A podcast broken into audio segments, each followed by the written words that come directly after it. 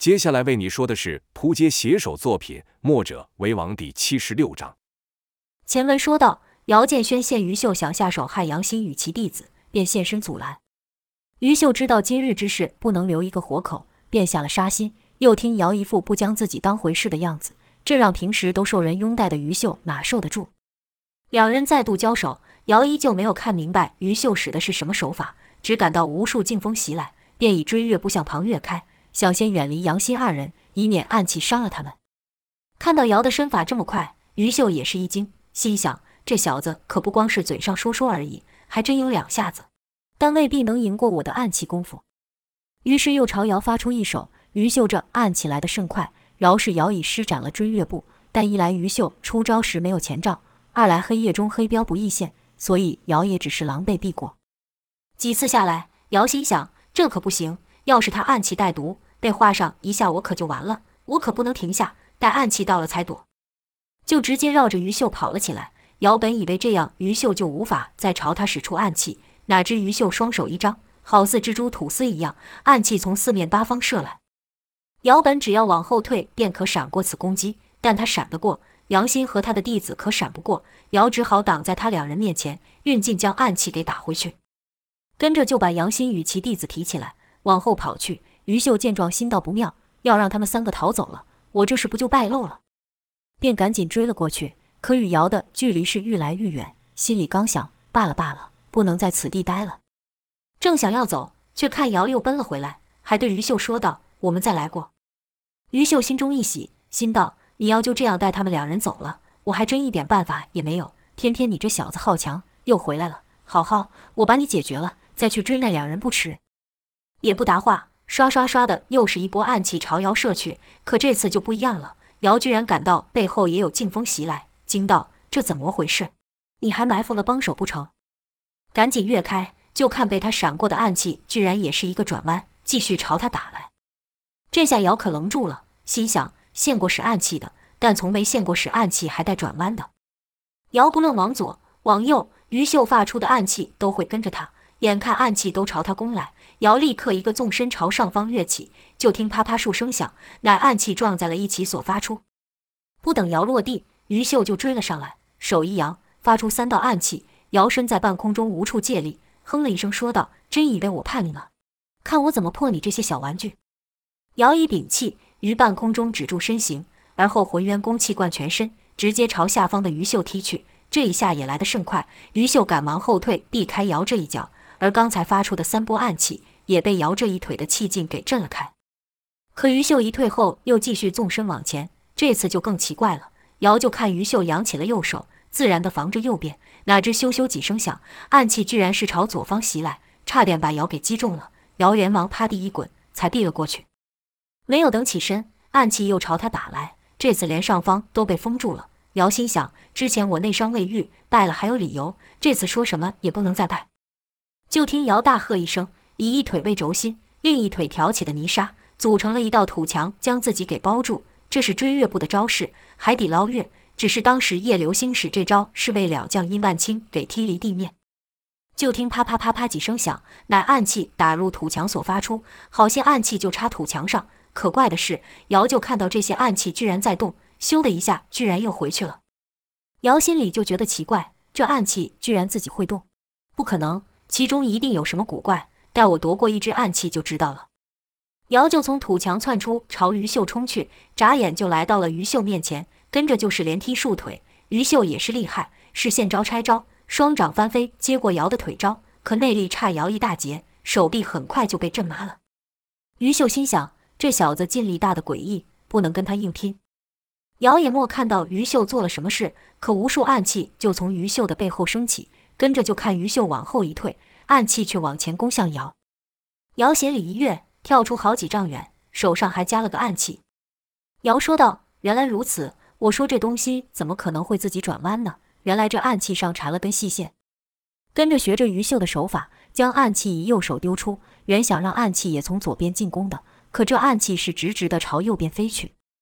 姚便道：“你这手法还挺特别，像你这样的武功，在晋国算是高手了。”于秀眼看自己暗器的秘密被破，知道不是眼前这人的对手，便道：“我的武功在这里根本不算什么。”姚一听就好奇了，便问道：“还有比你更厉害的？是谁？”于秀道：“你小子是跟我装糊涂，还是真的不知道？”可于秀见姚的表情似乎是真的不知道，便道：“你先把东西还我。”姚一扬手，暗器就飞了过去，也莫看于秀去接，那暗器到他身前就消失了。姚不禁赞道：“你说你功夫在这里还不算什么，这可真怪了。看你也不像是个谦逊的人，那表示晋国高手真的很厉害。快跟我说说，那人有什么特别？你觉得我赢得了吗？”于秀冷笑道：“就凭你也想赢他们？”这可把姚的好奇心给挑起来了。姚追问道：“他们，那表示还不是一个人啰？快与我说说。”于秀道。晋国内武功最高的，自然要数无心山庄的人了。就看姚一脸无知，完全没有感觉。于秀道：“你真的没听过无心山庄？”姚反问道：“那是什么？他们是使什么武器？是暗器，还是刀剑？”于秀道：“他们无一不通，无一不精。”姚笑道：“胡说，我才不信。”于秀道：“依我的功夫，在无意剑面前，只怕走不过十招就得败了。”姚这才有点讶异，说道。那个叫无一剑这么厉害吗？比赵天烈还厉害吗？这下换于秀说道：“赵天烈，你指的是九黎寨的那个赵天烈？”姚点头说道：“对呀，他们两个谁厉害？”于秀道：“这我哪知道？一个在东，一个在西。无心山庄的人可不会为了无聊的胜负之争就去找人动手。”也不知道姚听懂了还是没有听懂。只见姚想了一会后说道：“所以我若十招内败了你，那无什么新的就没有你说的这么厉害了。”于秀登时怒道：“凭你十招，那也想败我？做梦！”姚道：“是不是做梦？试试就知道了。”话音刚落，姚一个蹬腿就朝于秀飞去。这次于秀已有准备，以掌接姚踢腿的时候，暗器也从四面八方朝姚打去。姚一时还想不到破这暗器的方法，故只踢一腿就退了去。这一腿蕴含了浑元劲，于秀虽然挡下了，但双手隐隐生痛。姚说道：“你的暗器没有我快。”这样就变成只有我打你，你打不到我了。说完，姚又和刚才一样，一踢就退，如此连踢了九下，于秀的双手都已经没有感觉了。姚说道：“如何？是我比较厉害吧？”于秀道：“废话少说，还没有到十招。”姚道：“你的手都要举不起来了，我看算了吧。”于秀怒道：“什么算了？我一定能接你十招。”姚道：“我与你前无怨，后无仇。”只是凑巧撞见你要对他们不利，这才出手。其实你也挺厉害的，何必做这种事呢？于秀道：“你懂什么？你以为这世道是努力就会有收获的吗？大争之事，不耍点手段，要怎么出人头地？”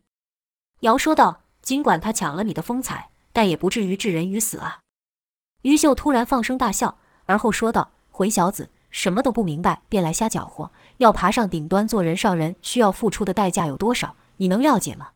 人们的目光只会注视着顶端的那个人，谁会往下去看？赢家就是全部，没有第二，从来就没有第二。姚听完于秀这么一说，内心也是一动，因为他也想出人头地，他也想扬名立万，只是他靠的是提升自己的实力，而于秀的做法是将在上面的人拉下来。姚回道：“谁不想当人上人？但你的做法是错的，即便让你当上了，你也不是靠自己的实力赢的。”于秀又是一笑，说道：“当我到了那个位置的话。”谁敢质疑我？我说的话就是对的，即便我没有这个实力又如何？有人会去听一个地位低下的人说话吗？即便他说的话再有道理，又有谁要听？废话少说，还有一招，我若输了，终生不踏入晋国一步。姚道：何必呢？这是你跟他的约定，和我有什么关系？于秀不理，只是说道：出招吧。姚道：好吧，既然你如此看重这场胜负，那我就使出全力来回应你。于秀道。你若当我是个对手，就不要留手。姚点了点头，就看他身体慢慢浮起，地下的沙尘也随之卷起，是追月不中的披星戴月。于秀见状，不由得脸色一变，心想：若是让他俱进完成，我可挡不下，我得先发制人。就看于秀朝姚奔去，双手同时扬起，发出数十道暗器。要是一般的暗器打来，多半就会被姚的披星戴月给挡在外面。可于秀的暗器不一般。就看那些暗器随着姚脚下的沙尘卷入，跟着于秀一使力，暗器顺着气旋就朝姚射了去。姚见状大惊，赶忙撤招往上飞去，这才避过了于秀的一击。可于秀的攻势不是这样就算了，就看于秀也跟着纵身而上，发出的暗器也继续追着姚。姚边跑边喊道：“喂，这招被你破了，算我输了还不行吗？不用这么拼命吧？”于秀喊道：“对你来说这只是比试，但对我来说，这可是我的全部啊！”就看他双手一并，无数暗器都朝瑶打去，可暗器再快也快不过瑶的追月步。就听当当声响，暗器都撞在了一起，瑶又窜出了几丈远去。眼看于秀一副不打到底不罢休的样子，瑶便道：“这是你逼我的，别怪我呀。”此时于秀身在半空，瑶算定于秀无法移动，便从下而上的快速踢去。可他忘了，于秀的暗器带有细线，于秀能操纵暗器，自然也能让借着暗器操纵自己。就看于秀将暗器打入一旁的树枝上，身子就凭空移了开，避过了瑶的这一脚。瑶心里奇怪，这是怎么做到的？跟着瑶就觉得背上一痛，知道中了一个暗器。面前于秀又出掌攻来，打算给瑶来个迎头痛击。眼看双掌要打到瑶的时候，瑶突然翻手拿住了于秀，于秀就感到内力不受控制的宣泄而出。所幸瑶并没有真想把于秀给废了，落地后一记重脚就把于秀给踢飞了去。于秀倒在地上，失落的说道：“是你赢了，我会履行我的承诺，今晚我就离开。”瑶说道：“不对呀，我没有在十招内打败你啊。”于秀道：“但我终究是输了。”瑶道：“这这是两码的事啊。”就看于秀丧气的站了起来，说道：“比文，我输了，比武我也不是对手，我哪还有脸留在这里？”瑶还劝道：“你不过输了一场而已，我输的次数可比你多多了。我跟你说，我除了赢过莽黑牛、鬼蝙蝠外，遇到杨无惧、殷万清，什么都是一路输到底。”瑶提着这些人，于秀都没有听过。只见他摇了摇头，隐身在夜色之中。瑶见于秀去意坚决，心里不免想到：白日这于秀还意气风发的，不到一天时间就变成这样，忍不住叹了口气，说道：“这人怎么这么固执，性子也太硬了。不过就是输了一场而已嘛，再来过不就得了？”原以为自己会对这见义勇为的行为感到自豪，可看到于秀那样子，哪里自豪得起来？于秀走后，瑶便朝杨欣走去。杨欣便问道：“那人呢？”瑶道：“他走了。”杨欣不解，又问道：“他走去哪？”瑶不想多说，简单回道：“放心吧，他不会再与你纠缠了。”那弟子说道：“若非你出手相救，我们就要遭殃了。”瑶摆了摆手，说道：“碰巧而已，打发时间罢了，没什么。”跟着转身就要走，那弟子一个上前握住了瑶的手，问道：“救命恩人，请告诉我你的名字。”瑶意兴阑珊地说道。姚建轩，那弟子也自报道：“姚建轩吗？我叫做秋莲。”瑶看马车已坏，便道：“这次我就好人做到底，送你们回去吧。”跟着就一手一个将两人抱起，跑了回去。路上只觉得这秋莲也太柔弱，像个女子般，而这杨欣还真的是一点武功都不会。姚便道：“你们日后做了大官，得多请些保镖了，不然我怕你们的日子不会长久。”杨欣连声道是，秋莲则是一双妙眼看着姚。到了城内，姚便将两人放下，说道：“好了，日后你们自己当心点。”别过两人后，径自回到房内，而秋莲则是一直望着姚的背影，直到消失为止。姚的人影是消失，但姚的名字和长相都已深深地印在了秋莲的脑海中了。杨新看着姚离去的方向，说道：“英雄出少年，说的就是像他这样的人吧？”而后也和秋莲回客栈休息去了。姚建轩与赵月华于此逗留了几日。将城内有趣的东西都看过了，便想离去。可赵却突然说道：“要走可以，得等我取回一样东西。”瑶便问道：“什么东西？”开始时赵吞吞吐吐不愿说，而后才说出是蓝眼泪。瑶是大感疑惑，问道：“蓝眼泪不是一直由你保管的吗？被人抢去了吗？什么时候的事？”赵摇了摇头，说道：“都不是，是我给人家的。”瑶一听更觉得奇怪了，问道：“你给人家？”你主动给人家，就看赵微微低头，算是承认了。瑶说道：“你怎么回事？这么重要的东西，你给谁了？是拿去换钱了，还是如何？怎么也不跟我说一声？”赵一听瑶出言指责，便道：“怪我做什么？我这么做，还不是因为你？”姚一愣，说道：“关我什么事？我几时让你把那玩意送人了？”赵说道：“你是没有直接说出来，但你的心里就是这样想的。”瑶道：“胡说。”我几时这样想过？赵道，之前你不是一直想进去招贤馆吗？这话一出，瑶就明白了，惊道：“你你把蓝眼泪给他们了？”赵道，不然你以为我们是怎么进去的？瑶一拍大脑，说道：“哎呀，我就觉得奇怪，这里的人我们又不认识半个，那人怎么会对我们这么殷勤？那蓝眼泪可是举世无双的珍宝，你居然这么轻易就给了别人呢？”赵说道：“这有什么大不了？我只是把蓝眼泪暂时借给他们，让我们能和那些名士一样受人看重，但要走时我们再取回来不就得了？”姚叹了口气，知道多说无益，当务之急是把蓝眼泪给拿回来，便道：“那你知道蓝眼泪现在在哪吗？”赵赌气说道：“这不用你管，蓝眼泪我既然给得出去，就拿得回来。”姚看赵说这句话时面露杀气，姚心想：他这大小剑脾气一上来可不得了。这里可不是九黎，高手比比皆是，不能任由他胡来惹祸。便道：“不行，毕竟我也受了这蓝眼泪的好处，得帮你把他找回来。”赵哼了几声，心里埋怨：“真是好心没有好报，也不想想我是为了谁这么做。”觉得气闷，便不再说话。赵找东西的方法很简单，也很有效。首先，他们来到了招贤馆，找到了当初收他礼物的人，趁其落单的时候窜出来，将其给制服，说道：“还记得我吗？”为了怕那人尖叫求救，赵便以手捂住他的嘴，那人发不出声，只好拼命点头。赵道：“很好，我有几件事情要问你，你要配合的话，那我们就不伤害你；你要是不配合，有你好受的。”那人又是点了点头，赵才将手放开。那人问道：“女女侠，手下留情，手下留情，你要问什么，我都与你说。”赵说道：“很好，我问你，你还记得当日我交给你的东西吗？”那人道。当然记得，那可是稀世珍宝啊，怎么可能会忘记？赵又问：“那东西你交给谁了？”那人道：“自然是交给主人了。”姚便说道：“所以东西还在招贤馆里咯。”那人摇了摇头，说道：“这么贵重的东西，我家主人哪敢自己留下？”赵道：“那他又交给谁去了？”那人正在回想，赵以为他不想透露，便运起寒冰劲，说道：“我这门功夫很是特别，能把人给冰起来。”从此变成一个冰人。说着，赵就故意用手一碰那人，那人就看到自己的手没有了知觉，且颜色愈变愈深。赵还道：“你要是再不说，这手可就要废啰。”吓得那人道：“我说，我说，你让我想一想。”赵道：“好啊，你慢慢想，我慢慢运功。”那人害怕，脱口而出道：“送给赵家了。”赵不解，问道：“什么赵家？”遥想到在招贤馆时，有人和他提起过韩魏赵三家的事情。便问道：“是韩魏赵什么的吗？”那人道：“对对，蓝眼泪就是被赵家拿去的。”姚就奇怪了，说道：“好端端的，你家主人为什么要给他们？”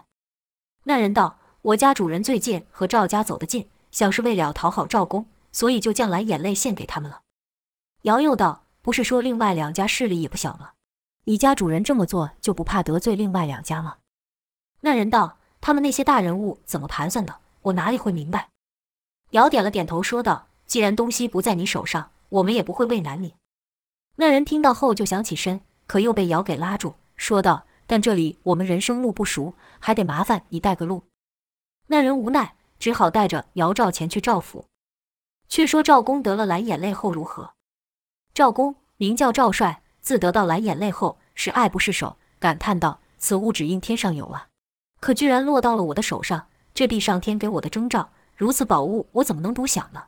来人，去请韩为那两老贼来，让他们也来开开眼。当晚就摆下大宴，要为韩两家面前好好炫耀一番。席间是山珍海味，有什么好的拿什么，还请了美人跳舞，乐师伴奏。酒过三巡，菜过五味，韩森与魏超互看一眼，心想：这老贼今天搞什么？如此大张旗鼓地找我们过来，肯定莫安什么好心。待一轮舞跳完后，赵帅一拍手，让众人都退了下去，并将门给关上，又命令门外加戒备，没有他吩咐，谁都不可以进来。韩森便对魏超小声道：“怎么？难道他想对我们下手吗？”魏超哼了一声，说道：“他敢！我来之前早就有安排，要是我有什么不测，他赵家也不会好过。”就看赵帅拿出一个宝盒，说道：“两位可别多想，我之所以这么做，是因为那东西太过珍贵，一来是人多口杂。”二来是这东西，平常人根本没资格看上一眼。魏超道：“那我们得庆幸你眼里还有我们喽。”赵帅乐道：“当然，当然。两位可知天下有五件宝物是什么吗？”韩森一笑道：“这有谁不知道？”赵帅就看着韩森，希望他接着说下去。韩森心想：这什么意思？韩森就不往下说。赵律又看向魏超，魏超是故意拿起酒杯来挡住赵帅的目光。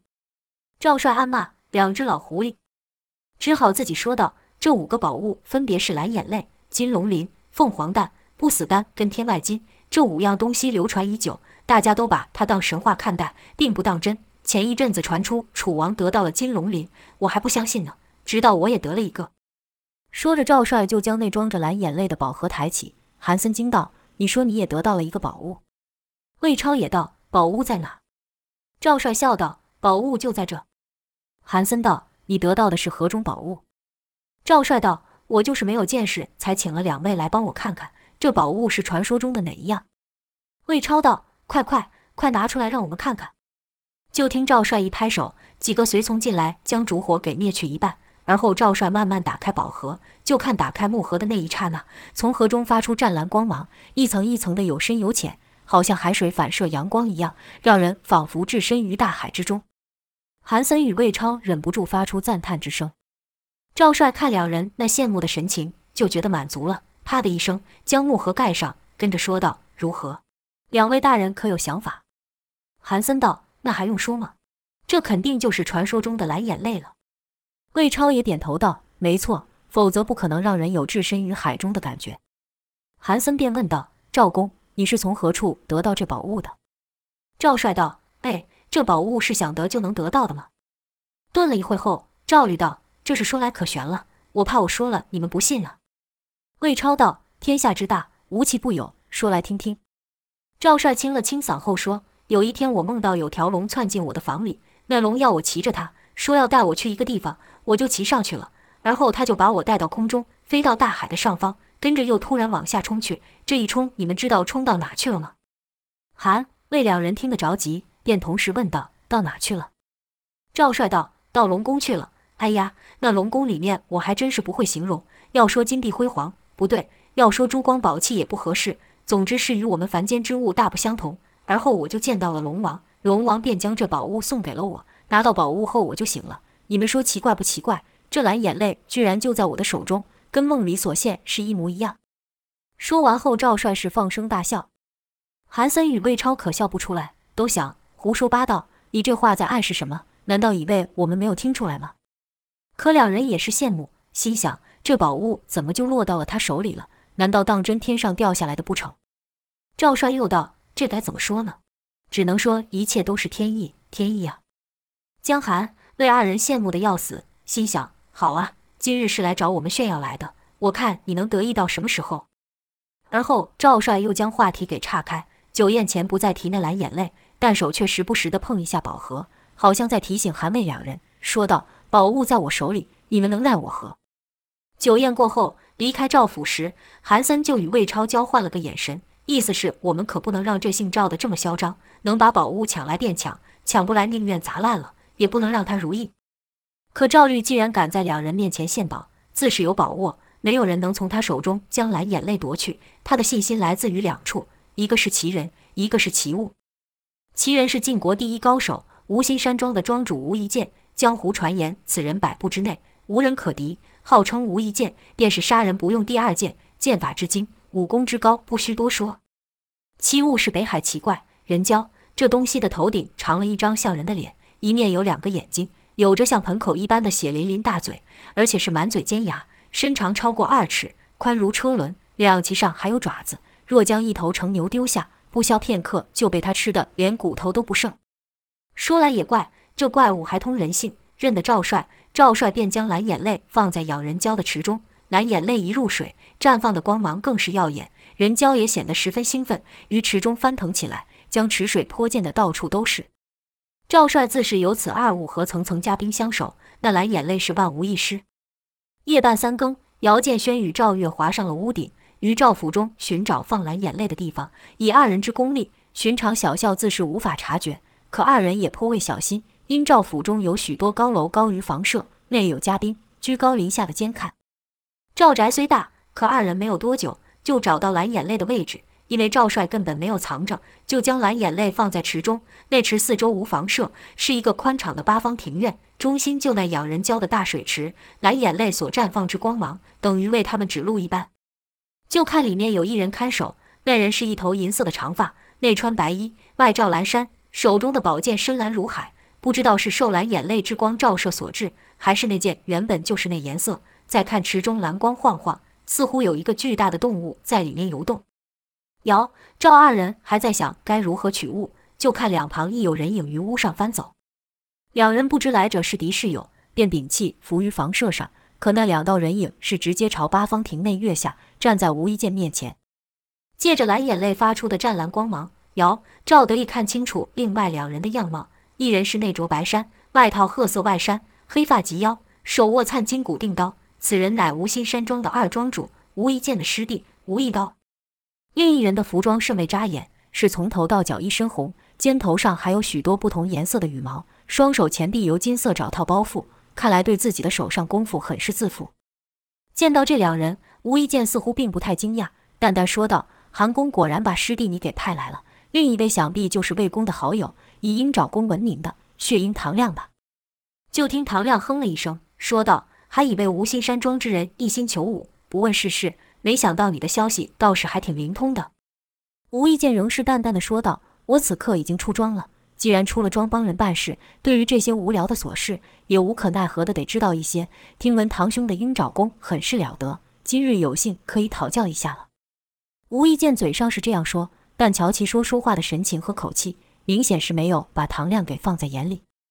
唐亮看了是心里有气，说道：“吴一剑，你别得意，你那晋国第一高手的名号，说不定今日就让我给夺去了。”吴一剑点了点头，说道：“可以，可以呀。”只要你能胜得了我的剑，只是我有一事不明白，还望堂兄告知。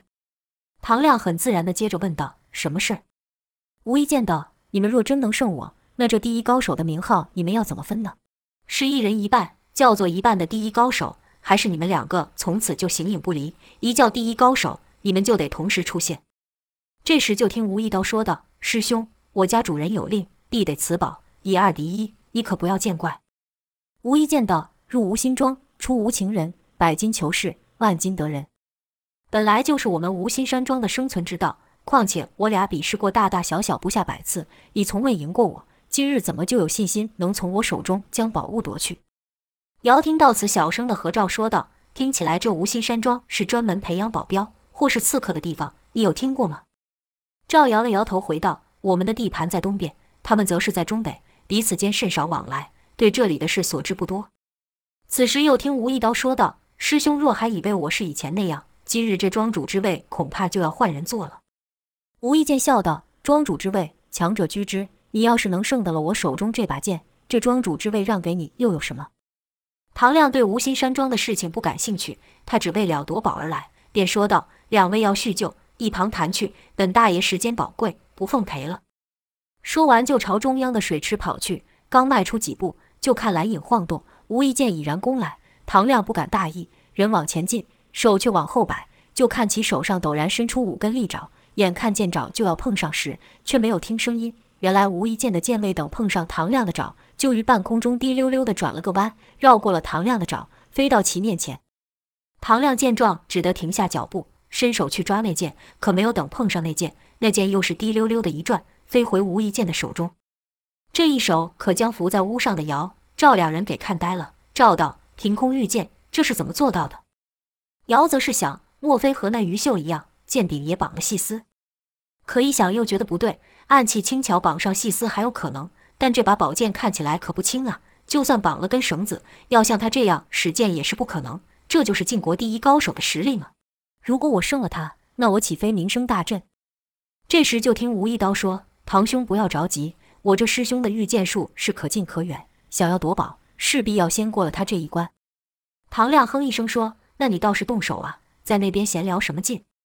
吴一刀便对吴一剑说：“这几年我一直在思考破你剑招之法，今日正好一试。”说罢，吴一刀将刀拔了出来，就看这刀柄挂了一条长长的布。吴一刀将布缠在手上，而后朝旁甩了几下，这刀如鞭子般动了起来。跟着吴一刀就将刀抛出，宝刀便朝吴一剑飞去，如此便可和操剑术般。人未到，刀先至。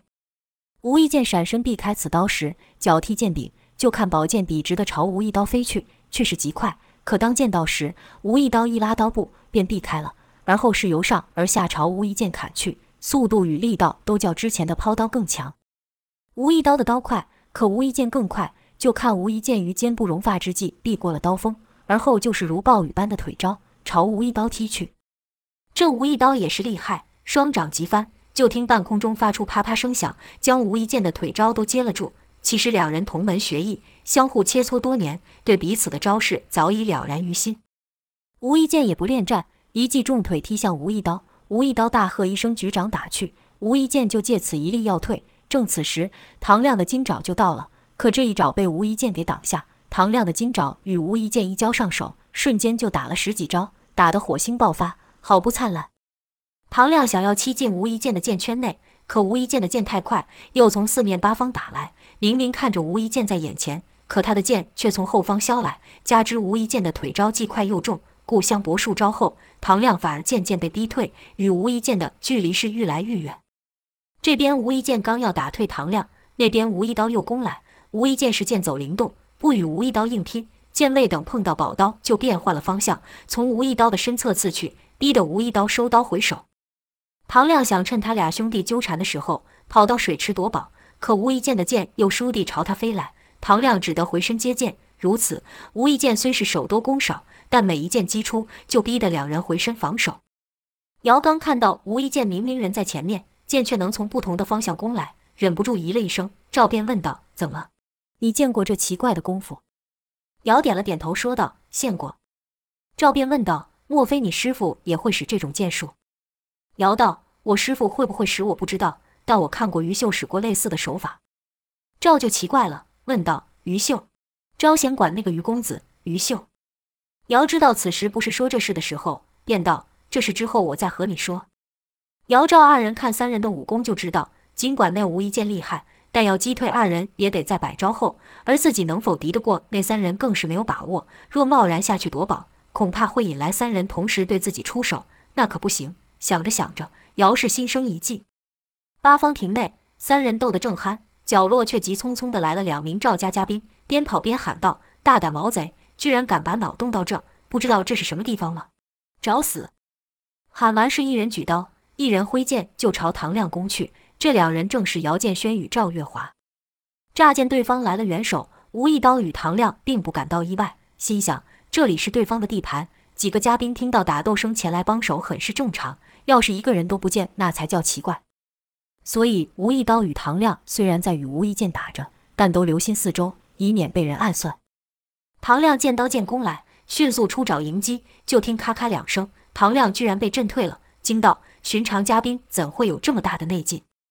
吴一剑看到有人帮手，反而奇怪，问道：“你们是什么人？”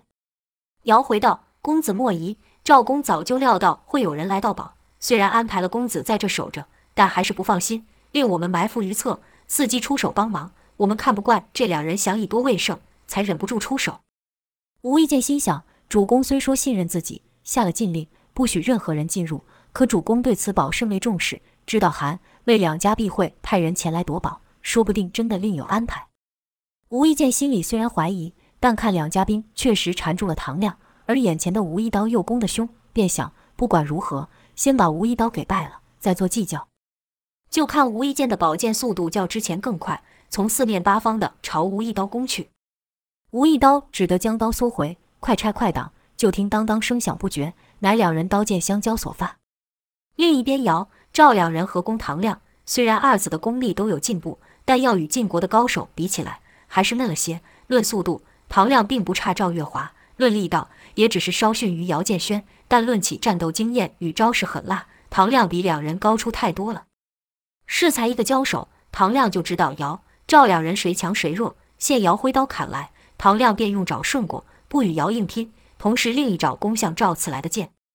赵不善使剑，适才拿剑只是为了扮作嘉宾而已，手中剑没有两三下就被唐亮给打断。可当手中没有剑的时候，赵的身法反而灵巧了起来，这倒是让唐亮感到意外。可唐亮并没有乱，看准赵的攻势，将赵给逼了回去。姚就比赵厉害些，道家武功本就重义不重招，故不论是空手还是拿何种武器，对姚来说都是一样。想当初姚第一次上战场时，姚便可以使出无用拳法挥枪，现在自然也可用同样的方法使刀。无用拳法乃冯继子所创的武功，招式甚是凌厉。让唐亮不敢大意。姚与挥刀的同时，那嘴也莫闲着，说道：“哎，刚刚那人说他的外号叫什么？赵一边劈掌一边回道：“好像是叫什么血鹰的。”姚大大的哦了一声，而后说道：“你外号起错了，知道吗？你知道无心山庄的人都怎么叫你吗？他们私下都叫你血鹰不假，但后面多了一个武，你不是老鹰，是鹦鹉。”唐亮哼了一声，说道：“胡说八道。”跟着是连出六掌，赵接过了两掌，姚则是以混元功将其四爪给震开。而后姚又说道：“你看你嘴巴突突，又穿得这么花枝招展，身上五颜六色的，不像鹦鹉，像什么？”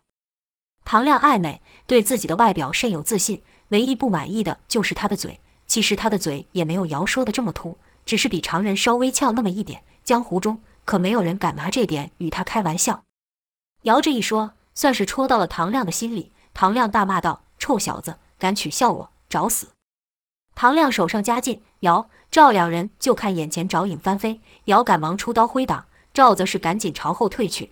就听枪枪声响连串爆出，这次却是姚被震退了去。姚、赵两人双战唐亮，可说是不相上下。打着打着，唐亮就觉得两人的武功有古怪。首先是四周的空气愈来愈冷，双手也愈来愈冰。在与那拿刀的那家兵交手时，还感到对方的兵器上生出一股粘劲，使自己尽力为之医治。可当两人一分开时，那奇怪的粘劲就消失了。一两次后，唐亮就想出了破敌之法，就听他一声大喊：“两小子假扮嘉宾，当我不知道吗？这一下让你们露出本家功夫。”跟着唐亮便使出了一招苍鹰盘旋，姚、赵两人面前瞬间是金光灿灿。就看爪影翻飞，唐亮的爪好像从任何角度都可攻来。姚忙喊道：“你快退下！”赵道：“我凭什么退？难道我的掌法会输给他吗？”便使出了经赵天烈指点过后的新阴风掌，要与唐亮一拼。